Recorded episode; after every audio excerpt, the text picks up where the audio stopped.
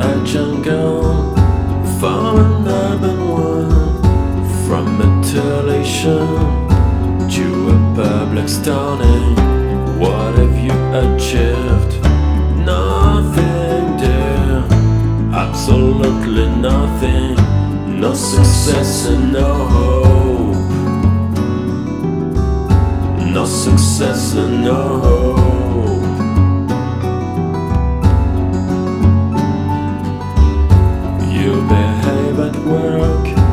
with your family, your community.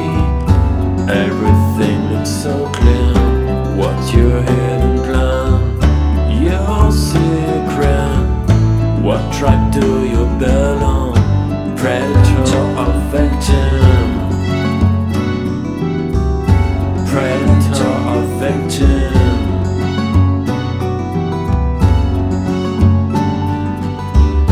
Does reward justify the risk?